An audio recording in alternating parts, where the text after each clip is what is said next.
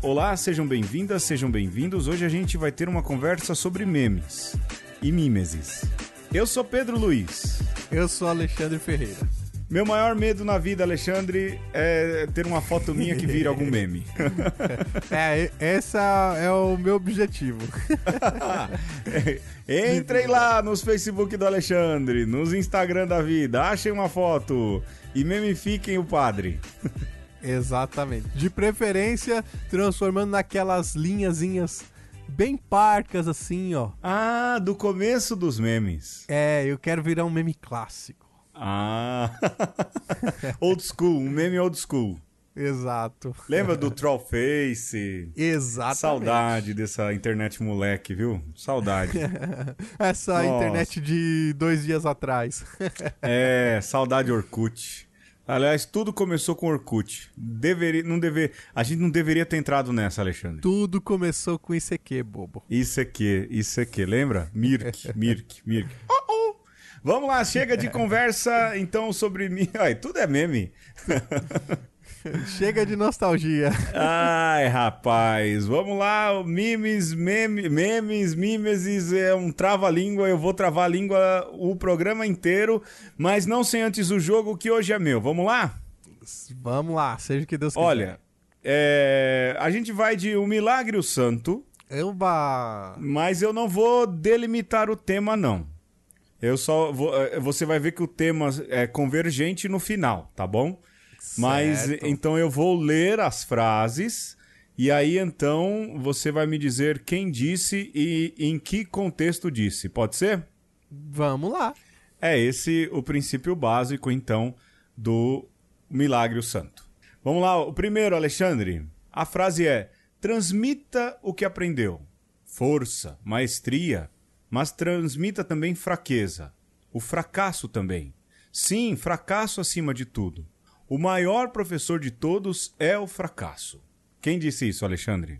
Alexander Hamilton no musical da Broadway. Não. Tava fácil não demais. Foi. Não foi, não foi, não foi. Poxa, é... Bonita, a frase é bonita, hein? A frase é bonita.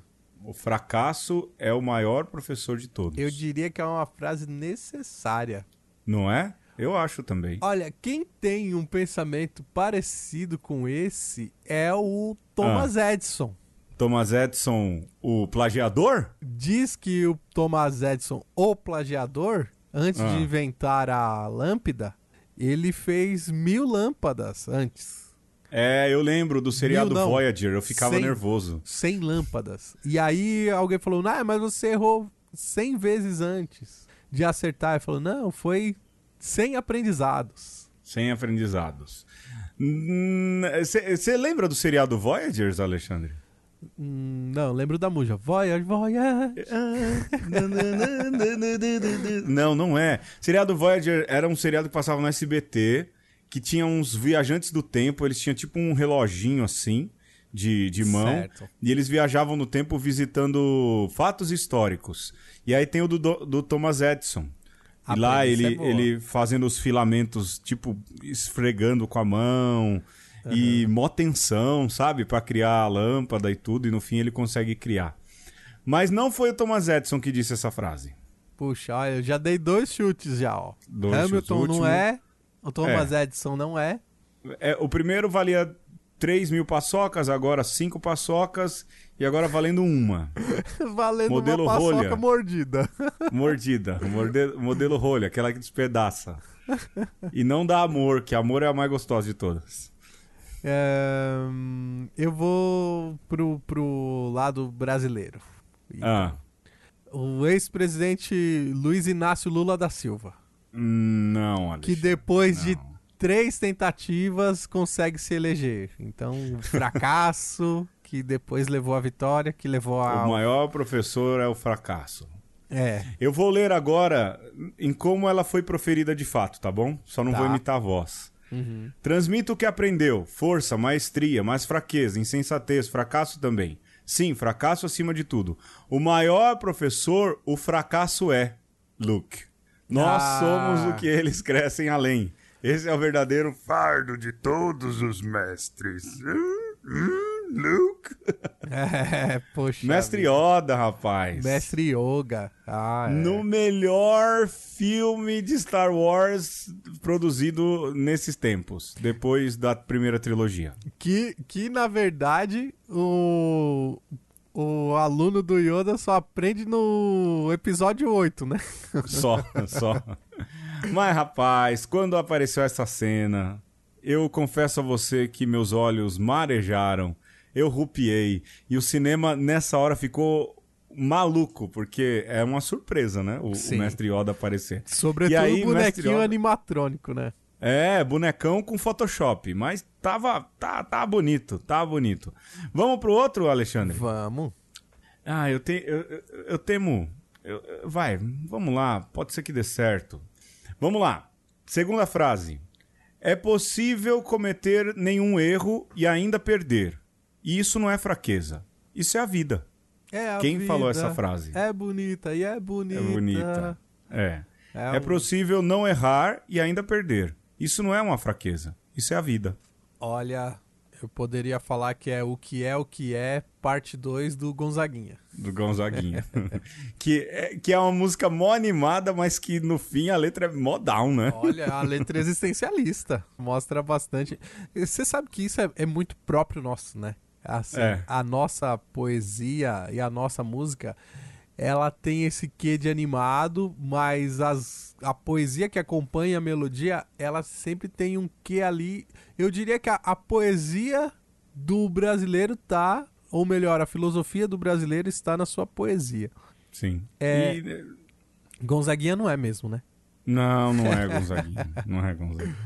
Uh... Olha, se você prestar atenção no que eu falei ali na introdução do jogo, talvez te dê uma pista, mas. Né? É, Tá. É possível cometer nenhum erro ou erro nenhum e ainda perder. Isso não é uma fraqueza, isso é a vida.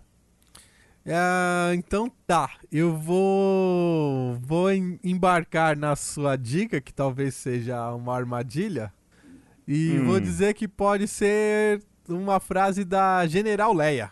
Hum, não é. Ah, é... não é. Última chance, Não Alexandre. é a General Leia ali olhando para aquelas tropas vindo. Não, não. E falando, e aí, a eu, gente... eu não colocaria todos os ovos no mesmo cesto, Alexandre. eu não colocaria a chance de eu ter que dar 3 mil paçoca numa pergunta, num modelo de pergunta só. um... É, então. Vou seguir a mesma lógica de raciocínio, mudando um pouquinho. Ah. Pode ser o Capitão Kirk falando pro Spock Ali o Spock tentando controlar tudo. Na trave, Alexandre! Caramba. Acertou na franquia, errou o capitão, Alexandre. Ah, Jean-Luc Picard. Jean-Luc Picard, o maior capitão da frota estelar de todos os tempos, cara. É, poxa, eu não tenho tanta referência assim da, da nova ah, geração. Não, mas foi bem. Você entendeu o sentido. Você entendeu o sentido. Uhum. Jean-Luc Picard, o maior de todos os capitães. Me perdoem vocês que são fãs do Capitão Kirk. Eu gosto, faz parte da minha formação. Mas não há capitão melhor do que Jean-Luc Picard. Não há, não há, não há, não há. É o melhor capitão da frota estelar de todos os tempos. A última frase pode ser? Manda bala. Vamos lá. Essa vai ser boiada. Eu acho. Vamos lá. Jesus. Me dá frase de filósofo, Pedro. Você fica me dando frase de filme. É, eu, cada um dá aquilo que tem. Há uma razão para separar os militares da polícia. Uma luta contra os inimigos do Estado, o outro serve e protege as pessoas. Quando os dois se tornam um só, logo os inimigos do Estado tendem a se tornar as pessoas. Quem disse isso, Alexandre? Cara, pior que você já fez essa referência, hein? Já. Olha só, dá um tempo para eu escutar todos os uma conversa e eu te respondo. Lembra que eu falei que tá ali, né? Sim, no fim um, tudo se junta. Um fio condutor. É, um fio condutor. Olha, se nós citamos é, Star Wars, uh. depois teve Star Trek, uh. eu diria que tá faltando aí uma citação. Quer dizer, tem algumas aí. Mas ah. em se tratando de Pedro Luiz, eu diria que é uma citação do Battlestar Galactica. Já, já marcou o pênalti, agora falta chutar é, o gol. ah, olha, aí o meu repertório termina aí. ah, vamos lá. Quem disse isso foi o Almirante William Adama, que é um dos personagens principais. É, Capitão Adama. É, é não, comandante, Adama. depois virou almirante. Uhum. Não rebaixe. Capitão, não. Não, não, chega, não é chega de pouco. capitão. É, chega de já basta. é, é, não, é um comandante e depois o almirante William Adama que é um personagem sensacional naquilo que é, depois de Star Trek, a minha série espacial favorita. Então vamos lá, Milagre Santo hoje foi todo temático do espaço. Olha aí, da, é, do sci-fi do espaço. Eu, pois é, espaço, lugar para onde de vez em quando eu tenho vontade de me mudar. Talvez seja mais silencioso. Ah, né? com Ser certeza. padre no espaço talvez seja um pouco mais fácil. é, eu acho que é muito fácil, aí não vai ter graça. É, não vai. Vai rezar missa para quem, né? Vai fazer a missa cósmica do telhar de Chardin. Pois é, pois é. tá bom, Alexandre. Fechado então, vamos pro tema. Bora lá.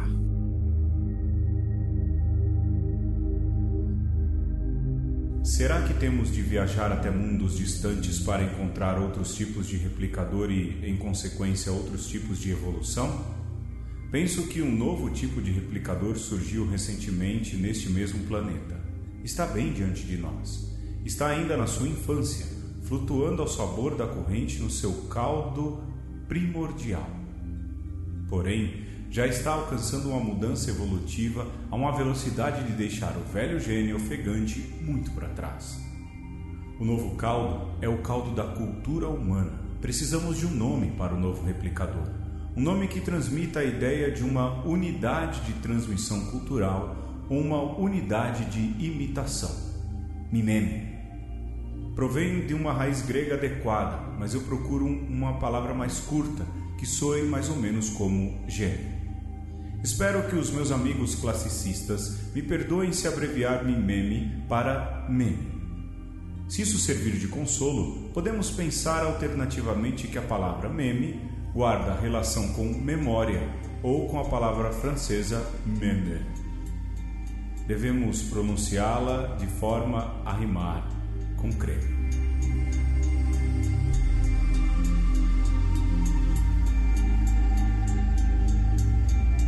Senhor Alexandre Ferreira, segundo programa do ano, o senhor citando Richard Dawkins. É agora que a gente vai ser excomungado, hein? a gente já citou Nietzsche, não foi? Foi, não tem, foi, foi. Não, não tem nenhum, nenhuma hierarquia que escuta esse programa mesmo? Pois é, não, não tem mesmo. Então, Sim. cuidado com a denúncia aí. Agora entramos no ano da denúncia. Eita, hein? é mesmo, rapaz. É, é, os fiscais, fiscais de homilia. Tá é... tendo. Ano passado já tava tendo, hein? Você sabe, Pedro, que é, dizem que o, o, Nietzsche era ateu, né? Que eu tenho ah. minhas dúvidas. Agora, o Richard Dawkins, desse cara que escreveu esse texto que a gente escreveu, que está Sim no seu livro Gênio Egoísta, eu considero um ateólogo. Ah, ele é mesmo? Ele não é só um ateu, ele faz uma ateologia, né? Uma, uma teologia do ateísmo. uma ciência do ateísmo. Sim. Né? É, é até de, de, difícil dizer é, teologia do ateísmo, mas ele sistematiza o ateísmo. Né? É, uma, é por isso que eu chamo de ateologia, né? Uma sistematização do ateísmo. É, e fala-se muito de um. É, fala, tem gente que chama também de ateísmo prático, não é? Militante, é, na verdade. É, de um ateísmo militante. Que, no fim, olha, é uma galera tão chata quanto o religioso neoconvertido. É, tudo fundamentalista, a gente é, né? É, ai, olha, a gente que é padre sabe disso. E pronto, já perdi. Não, os nossos ouvintes não são desses assim, não é? Mas, olha, é, vai no mesmo. Vai no mesmo sentido né, chega a ser inconveniente, não consegue medir ali as consequências e as relações com a realidade. Ah, também é, é bom. É gente que discorda. É, eu com Hamilton. Eu Sim. quero propagar, ouça aí tudo, né? Mas, Mas, olha, eu vou falar pra Parabéns, você. viu? Eu gosto de, do, dos, do Dawkins. Do Dawkins, viu? Ele traz algumas coisas bem interessantes para você entender a ciência nos dias de hoje. E exatamente porque é uma voz dissonante, né? Você não vai encontrar muita coisa, pelo menos no primeiro olhar, que Sim. se assemelha com o pensamento cristão. É, eu vejo gente que critica o Dawkins justamente pelo, pela militância. Né? Uhum. Né? É, e gente de fora mesmo diz assim: ah, ele, olha, eu não creio, mas eu acho que ele exagera e tudo. Mas eu concordo contigo. E, e eu acho que a gente faz melhor teologia, melhor filosofia cristã e cresce também naquilo que é o embasamento da fé a partir do momento em que a gente ouve e lê esses caras. Porque ficar lendo só livro de santo, é, só vida de santo, é bom. Eu também leio, o Alexandre também. Nós lemos, mas é bom de vez em quando ouvir ler o que é dissonante. É, justamente eu... para que a gente consiga ter parâmetro, é, ter ali um ponto discordante e entender aonde discorda. Isso é importante demais. Eu, sinceramente, eu prefiro ler os pensamentos do santo do que a vida dos santos. Porque. Ah, sim. A vida geralmente é meio floreada ali, alguém que, que escreveu depois. É, né? é, meio adocicado, né? Adocicado um pouco mesmo para você é, gerar essa comoção, essa veneração, leia os pensamentos dos santos. E é. eu diria ainda, ouse ler os pensamentos dos santos. Você quer ver um, uma coisa? A gente tá desvirtuando totalmente do assunto. Ah, não, mas vai, vai, vai embora. Tá. Mas, olha, eu fico impressionado, Pedro, porque tem igreja de São Judas Tadeu que Sim. todo dia 28 está lotada. Todas, né? Esses católicos que se dizem aí devotos de São Judas e só vai na igreja no dia 28. E esquece do São Simão que tá na cola, hein? E, e os bonitos dos padres dessas igrejas que estimulam isso. Mas. Pedro, eu, assim, fico indignado com esses católicos devotos de São Judas que nunca leram a carta de São Judas que está na Bíblia. Pois é. Pois é. Né? Que pode-se dizer assim, ah, né, não é, talvez não seja bem o apóstolo São Judas Mais famosinho. que escreveu, né? Sim. Ah, sim. O mas, autor original. O autor original, mas rapaz, tá lá. É referenciado é, a ele. É referenciado a ele, né? Você se diz é, devoto de São Judas, você não conhece nem a história. Não é, conhece Alexandre... nem o outro santo que faz o par com ele no dia santo e muito menos conhece o pensamento dele. E faz par, isso me deixa bem triste. Ainda mais, Alexandre, eu acho que isso caberia um tema. Me, preocupa, porque quando. Olha aí, olha o bingo, bingo de uma conversa. Citamos Mar. Olha que, que programa mais comunista, hein? Pedro, Esquerdista prático. Isso, é, vamos ser, vamos ser muito censurados. É, a gente sai agora da rádio. Mas Marx, quando fala da religião como ópio do povo, é exatamente isso. Quando a gente transforma santo em fábula. É, quer ver uma coisa que me deixa bravo? E aqui a gente termina, já pra gente passar pro assunto mesmo, Sim. quando o Santo Antônio vira um mero casamenteiro. Puxa vida. Não é? A gente, é, aliás, a gente poderia falar um pouco sobre essas questões dos santos e fábulas. Anota aí, Alexandre. Peraí, deixa eu anotar aqui. Olha o barulho do teclado, Santos e pronto, registrado. É, mas, Alexandre, porque São Antônio fazia. Ele era casamenteiro porque o cara fazia maior justiça social com mulher da vida, com mulher pobre e tudo mais, e de repente ele vira um mero casamenteiro. E aí vira ópio do povo mesmo. Porque a gente Sim. fica acreditando em, mais em fábulas do que de fato da vida dos santos. E aí não é à toa que caras que nem o Richard Dawkins, que nem alguém que utiliza o Marx como essa questão da religião do ópio, do povo, ou mesmo outros ateístas, critiquem a gente, porque a gente sai da prática e vive uma, uma religiosidade muito fantasiosa, muito fa fabulosa, muito cheia de fábula. Mas chega, Alexandre, por que meme? E por que mimesis? Então, an antes de entrar no memes e no mimes, já que a gente hum. já transformou esse bloco na apologia da leitura de Richard Dawkins.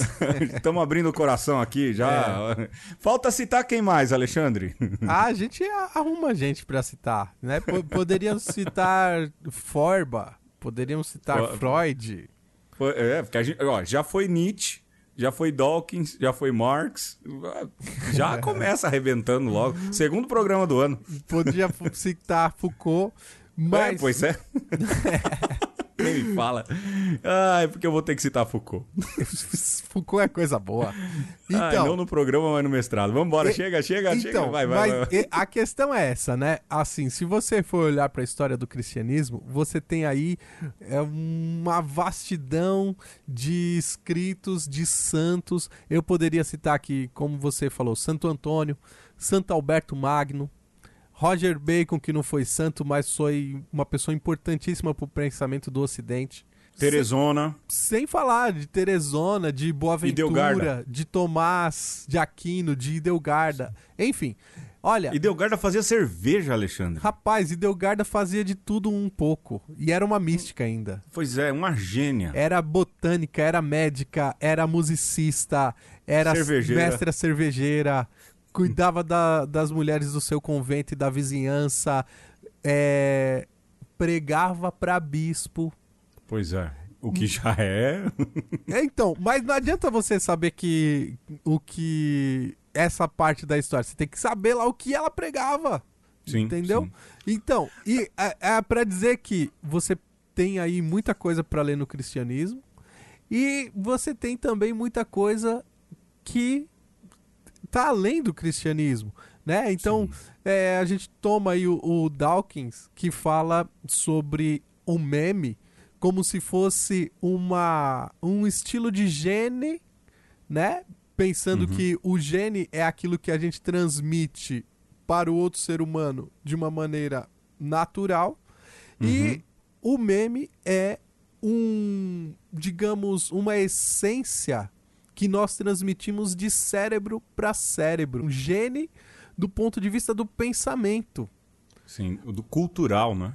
E isso que é muito louco de você pensar, que é uma ideia que sim, é um ateu que está propondo, mas até que ponto que isso, Pedro, não é uma verdade que transcende é, um meio como científico, como até mesmo um certo ateísmo militante que ele está propondo. O que é essa verdade, né? Os memes existem, Pedro. Esse que é o ponto e o que ele diz para nós enquanto cristãos.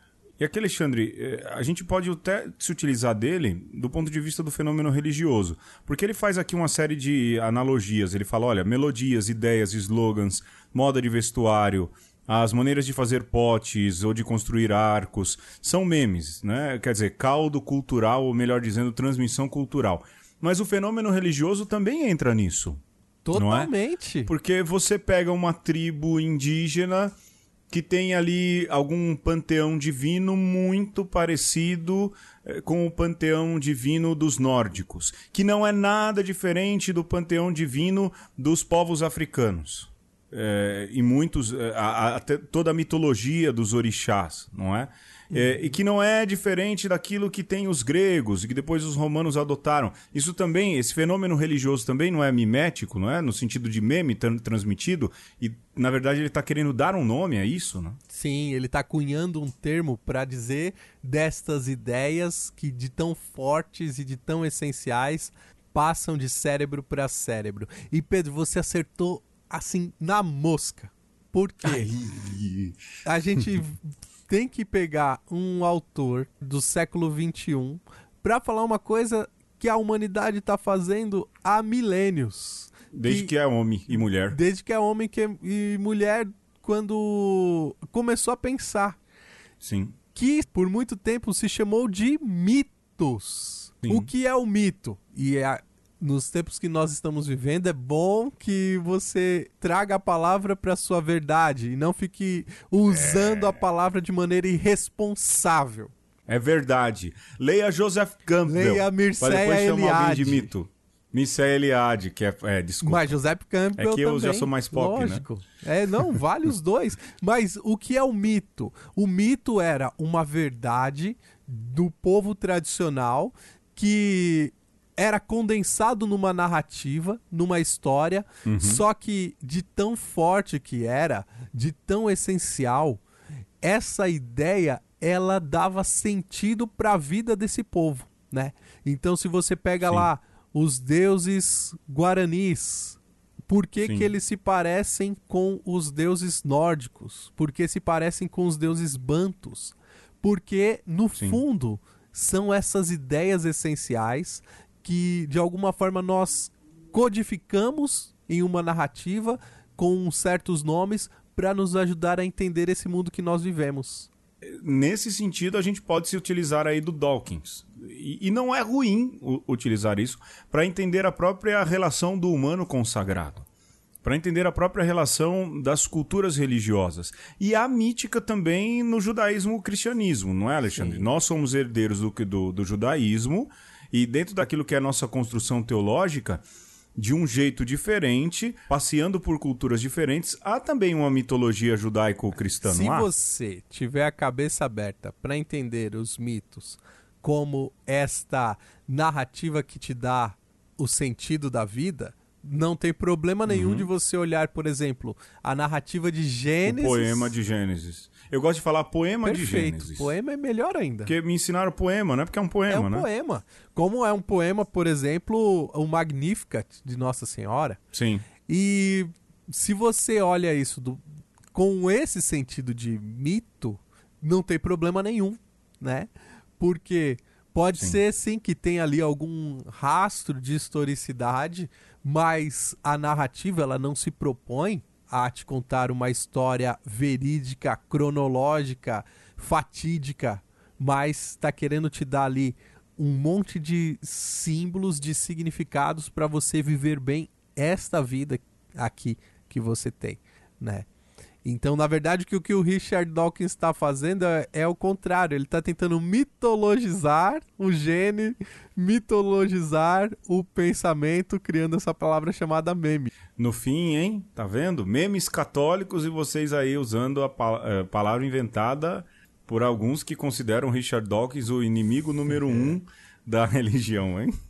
Quando na verdade o inimigo número um da religião é quem faz gente morrer de fome. É, viu? e quem se utiliza é. da religião pra, pra abusar dos outros. Pra abusar dos outros, pra fazer maldades e assim por diante. Explorar os pobres, fazer coisas erradas de todos os sentidos. Exatamente. Ah, a gente continua no próximo bloco, Alexandre? É melhor.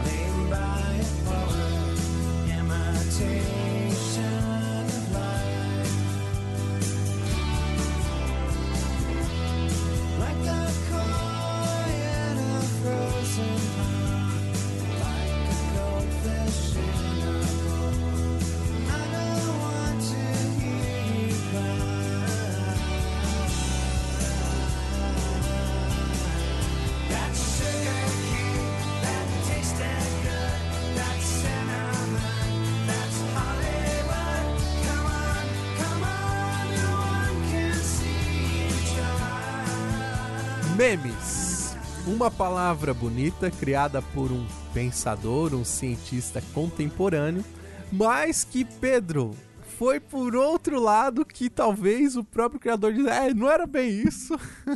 A zoeira, a zoeira. A zoeira tomou conta do meme, Pedro. e aí eu vou deixar a bola para você. Agora tá pra mim, manda pra mim, manda pra mim, agora. Vai, Pedro, me explica o que, que é esse negócio de meme aí na cultura pop. Não, não, é lógico. Talvez muita gente de mais idade não vai entender a, a, essa questão da cultura do meme, mas o meme hoje em dia na internet é uma imagem ou alguns frames de imagens, ou que seja, uma pequena imagem ali de 5 segundos, não é? Que sintetiza todo um pensamento, uma reação, ou é uma imagem acompanhada ali de duas frases pequeníssimas, e às vezes no máximo cinco ou seis palavras, que servem de síntese de um pensamento, que servem como resposta, em geral carregadas de algum humor. É, em geral, feitas de maneira o que, é, o que eu acho mais engraçado do meme, Alexandre, uhum. é como a gente hoje. A gente não, né? Porque eu já sou um senhor, mas como os jovens. Que isso é coisa de jovem, é meme coisa é coisa de, de, jovem, né? É igual urso. Junto com urso, é igual urso. O jovem gosta de quê? De, né? De slackline. E, e meme e Bruno de Luca. É, é, e assim.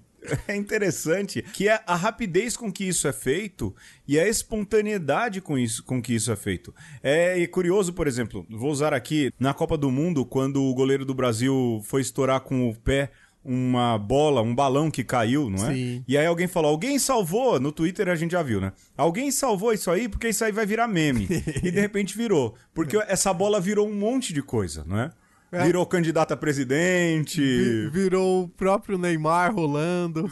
é, virou o próprio Neymar rolando. O Neymar rolando virou meme, não é? é um super aí... meme que as pessoas. Um super. As pessoas faziam lá a coreografia do Neymar rolando. É. Cara, que vergonha, O mundo né? inteiro. o mundo inteiro riu de... Até quem não conhecia Neymar, riu de Neymarzinho. Menino Ney, que eu botei tanta fé, não é? Mas isso é interessante de como o meme ele é esse sintetizador de pensamento e de como ele é hoje uma ferramenta de comunicação, né, Alexandre? Espontâneo, de alguma Sim. maneira hiperbólico e que tem essa característica de subversão mesmo, porque pega uma imagem, cola uma frase que não tem nada a ver com aquela imagem, criando uma terceira coisa. Só que aí Sim. alguém depois retoma essa imagem com outra frase, ou retoma aquela frase com outra imagem, e vira uma anarquia do ponto de vista epistemológico, mas que nisso tem a sua força. Né? Então, se a gente pensar até que a ciência ela tende ali a criar um método para que as coisas né, se apresentem como. Não é, uma verdade, né? Uma verdade científica Sim. que pode ser refutada ou, ou não, é, até pode ser superada. O meme é absolutamente anticientífico, mas assim mesmo consegue comunicar verdades, consegue provocar em você humor. E esse humor é exatamente porque faz sentido de alguma maneira. né? Sempre faz. Né? Porque na sua cabeça isso gera uma sinapse que você fala assim: opa, não tinha pensado nisso. Eu acho ótimo, por exemplo, Pedro, o meme da, da Mônica no computador. Ah, da Mônica, o Atá? Atá. ah, mas o Atá, você sabe que tem um monte de variação, né? Exatamente. Eu tenho aqui no meu celular um monte, Alexandre. É que eu tô usando o 3G pra gente gravar, então não vai dar. Mas é, eu acho sensacional aquele da Moniquinha no computador, Atá e as frasezinhas que vai aparecendo. Eu acho o melhor de todos. Mas, por exemplo, a Nazaré Tedesco da novela Puxa, virou um meme internacional, Alexandre. Sim.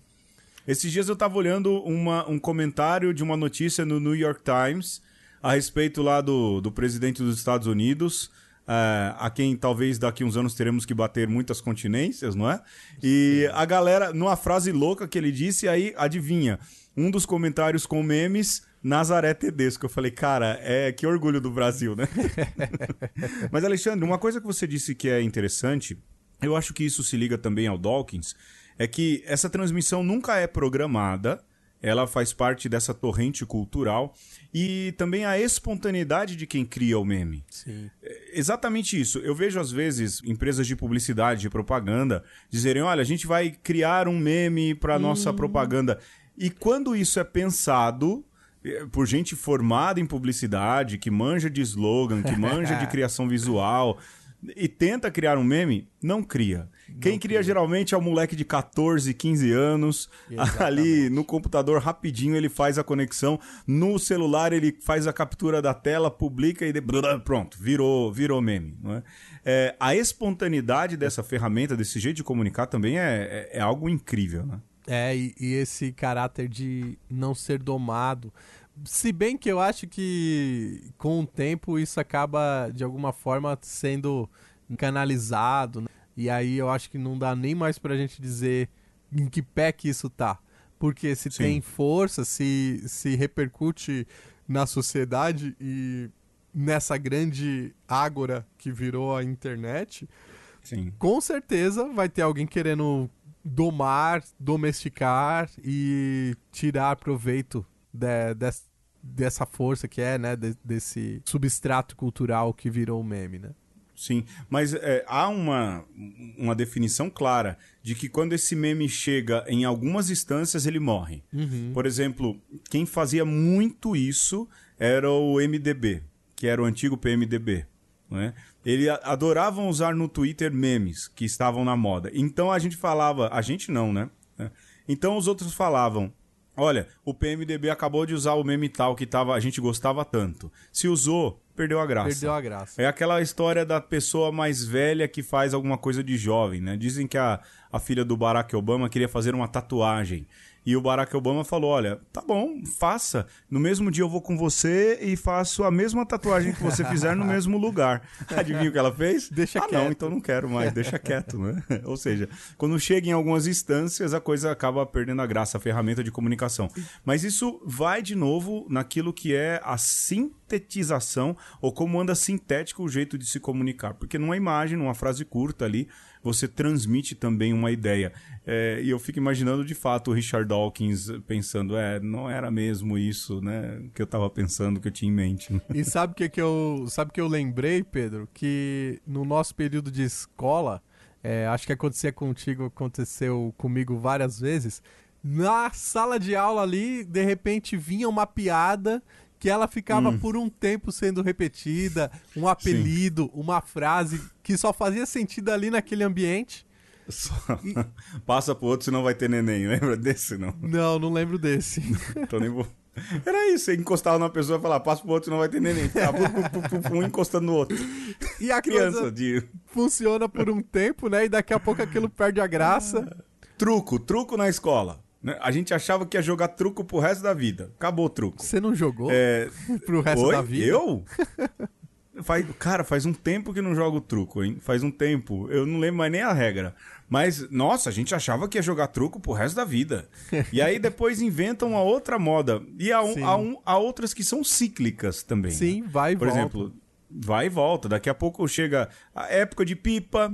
Tem muito, época né? de verão, alto verão. Época de bolinha de gude bolinha, lá pro meio do ano peão. De vez em quando, de seis em seis anos, aquela bolinha tec, tec, tec, tec, tec reaparece.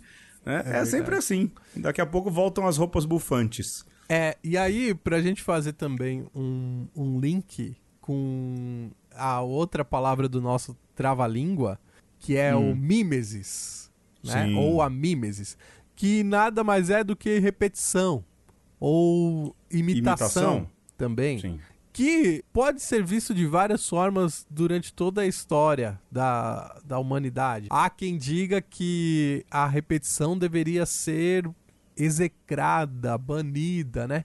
Imagina você repetir, imitar, significa que você não tem criatividade, que você não é autêntico, né? Sim. E há também quem diga que não, né? É você imitando que você depois pode, inclusive, superar aquilo que você imita. Sobretudo no campo da estética, da arte, existe essa tensão aí quando se fala de mimeses. De imitação, de cópia. Sim. E aí, Pedro, você que não é biblista, mas é gibista, hum. gosta do gibi, gosta aí da, da arte eu gráfica. Eu já vou falar de uma mimese, já agora. Diga. É, o Superman é copiado do Shazam. Ah, você tá brincando. Lógico, lógico. Quem é fã do Shazam como eu sabe disso. Porque o é... Shazam veio primeiro? Veio antes, veio antes. Meu Depois Deus. a DC a, a, é, é, acusou de cópia, mas quem tem Shazam no coração sabe que ali vem um pouco antes. Imagina, o Shazam. E é muito mais. Le... E olha que eu sou fã do Super-Homem, mas o Shazam é muito mais legal, por exemplo. Mas o Homem-Aranha. Hum. Ele tem um quê ali de, de Superman, na cromia, diferente na, na, na história e tudo, né? Mas é, você pega os heróis ali, é, no, no, campo de vista de super-heróis já não tem mais nada de novo para ser criado, viu, Alexandre? Sim. Mas. Não é? É. é... Mas, que nem Superman, foi criado lá pelo Joe Schuster, o Jerry Siegel, que eram judeus. Sim. E, e, e Super-Homem tem um quê de Moisés, mas é muito grande.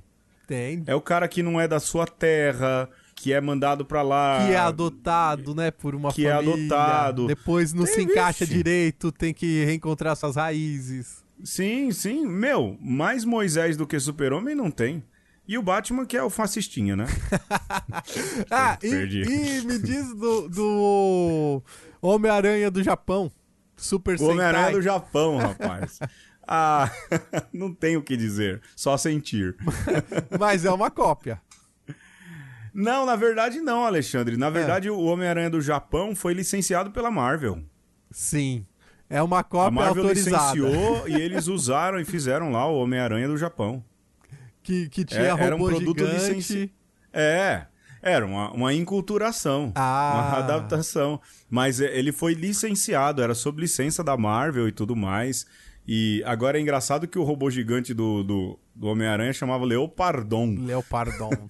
que não tem nada a ver com... Com aranha. Com o Homem-Aranha, né, cara? Se fosse o Pantera Negra, o Leopardon ainda vai. Pode crer. Mas é interessante como essa questão da mimética nos quadrinhos, ela é bem fato. Vou falar aí, por exemplo, do Pantera Negra, né? uhum. que é que foi um herói criado um pouco ali na onda dos Panteras Negras, na, no movimento da Black Exploitation, eh, nos anos 70, nos direitos civis, eh, na, na luta dos povos negros nos Estados Unidos. E o Pantera Negra ele surge ali também em identificação com isso.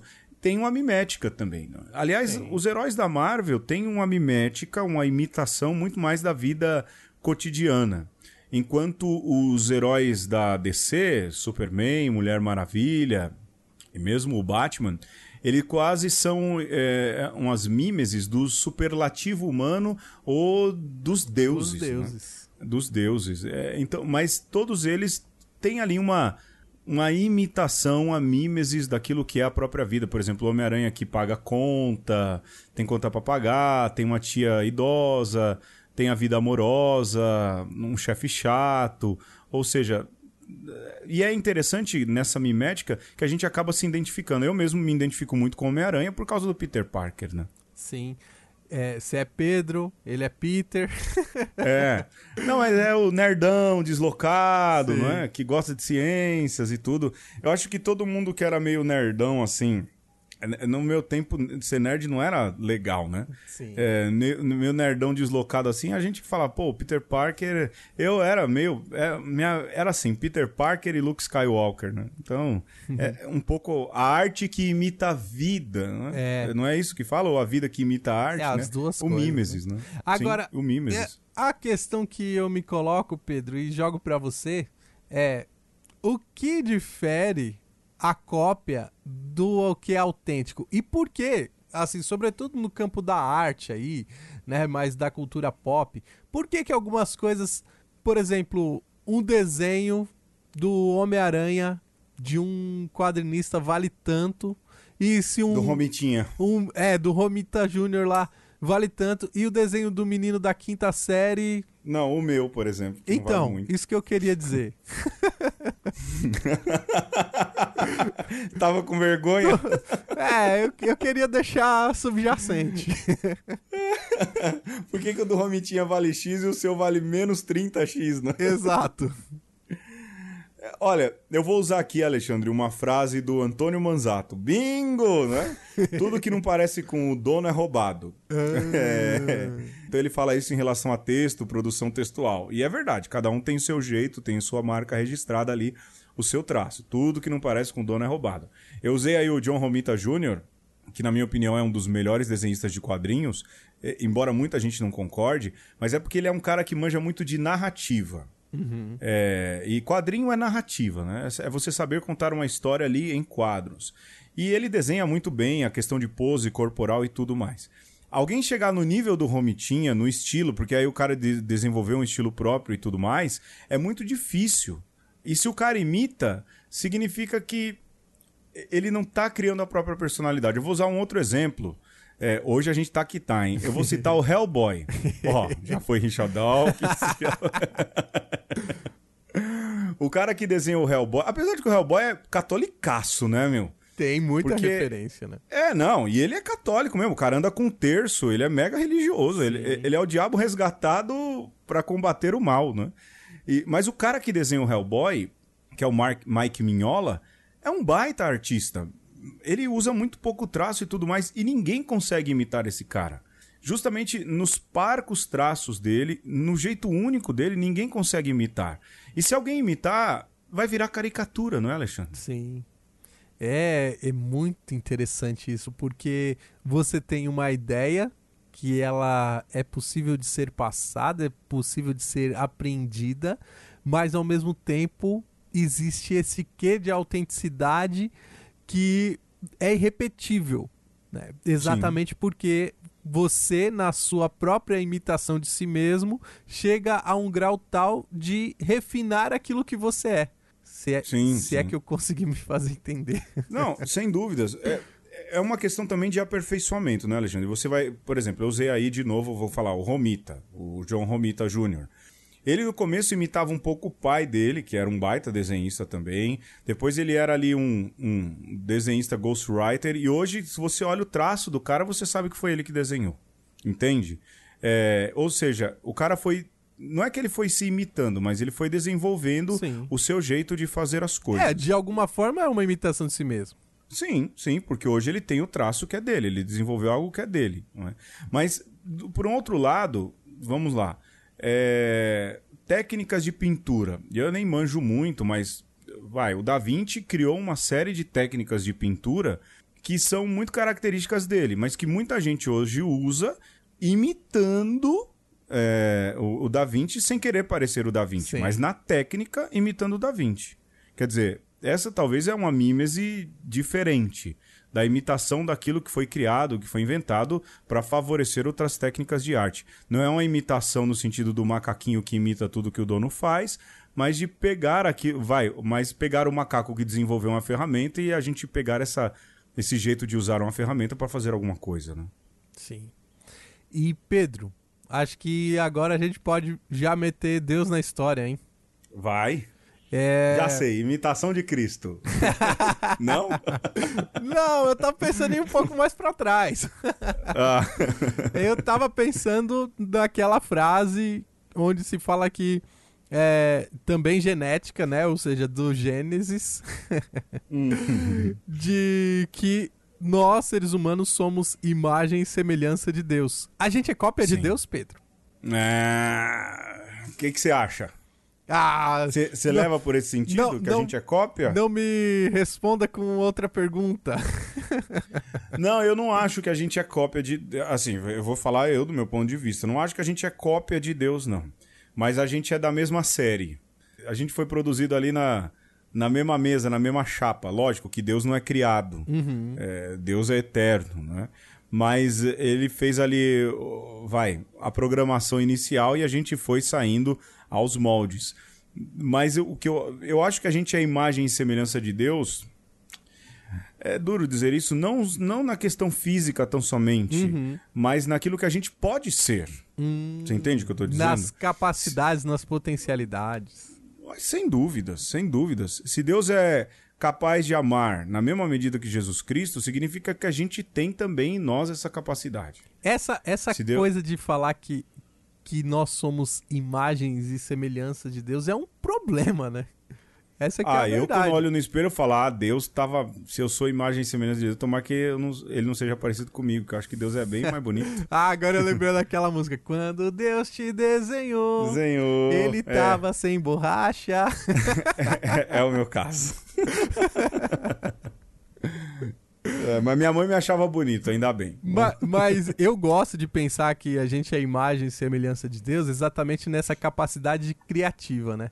Deus é criador, e... nós somos Sim. criativos. Sem Sim. usurpar o lugar de Deus, sem ocupar o espaço dele, porque nós, por mais que carregamos aí alguns traços de Deus, não o somos, né? Sim. E aí é que faz sentido lá o, o livro do Thomas Kempis, né? Imitação de Cristo. Imitação de Cristo. Quer dizer, a gente já carrega a potencialidade daquilo que Deus coloca em nós como imagem e semelhança dele. Mas não basta.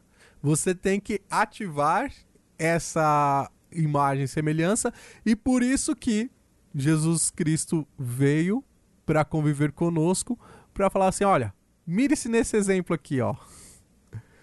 É. Quer restaurar a sua imagem de Deus que estava perdida? Tá aqui. Olha para aquilo que é possível, né? Sim. Olha para aquilo que é possível. Até porque em diversas horas, Jesus também nos pede, por exemplo, ele diz: sede perfeitos como o vosso Pai é perfeito.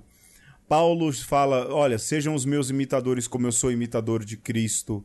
É, então são coisas que estão dentro da possibilidade humana. Sim. Lógico, a gente não tem o poder divino em nós. Nós não somos verdadeiros deuses e verdadeiros homens. Nós somos tão somente homens, imagem e semelhança de Deus. Jesus Cristo é outra é, é, Deus feito homem, é outra esfera, é, é, algo que se fez alcançável a nós, mas é inalcançável, é algo que nós não seremos, não é? Mas assim, se ele diz que é possível, é que dá. É, é mesmo como a música lá do Padre Zezinho, amar como Jesus amou, sonhar como Jesus sonhou, não é?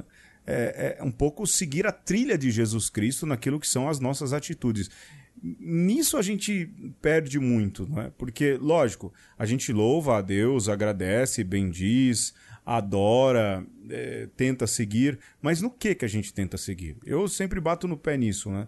A gente tenta seguir em que Jesus Cristo? É, e mais do que isso, qual a nossa relação? É de imitação de verdade? Ou às vezes é tão somente o, avatar de Deus que a gente fala, olha, me dê alguma coisa, eu te louvo, eu te adoro, mas a imitação ali some um pouco. Isso é, é, foge um pouco, foge do cristianismo. E o cristianismo era uma religião no início de imitação de Cristo. A né? gente não pode é, olhar isso, né? É, esse, essa proposta de ser imitador de Cristo de uma maneira é, até mesmo fundamentalista é, porque senão a gente vai virar um Henrique Cristo, né? Ó oh, pai! Oh. Quer colocar uma, uma coroa falsa de espinho na cabeça, vestir uma túnica. Aquele é um mimesis que. Aquele é um mimético que virou memético, é, hein, Alexandre? Ele é memético mesmo. é, e, e, cara. E... Nossa, desenterrou, bicho. E as musiquinhas do Henrique Cristo, cara. Então, mas, mas veja, é eu acho que é um exemplo, né? E, e, com todo respeito à pessoa do Henrique Cristo e, né? É. Aquilo que que é os seguidores dele. É um ser humano, dizer, né? No fim das é um contas, tá fazendo a coisa do jeito que, que ele acha que tem que ser feito. É. Mas a gente Só que não é Cristo, hein, gente? Não Já, é né? Cristo. Todo respeito, mas... É, e assim, a gente corre o risco de, sabe, ah, eu vou seguir o Cristo, mas é o que você faz, falava, né? Vou seguir uhum. em quê?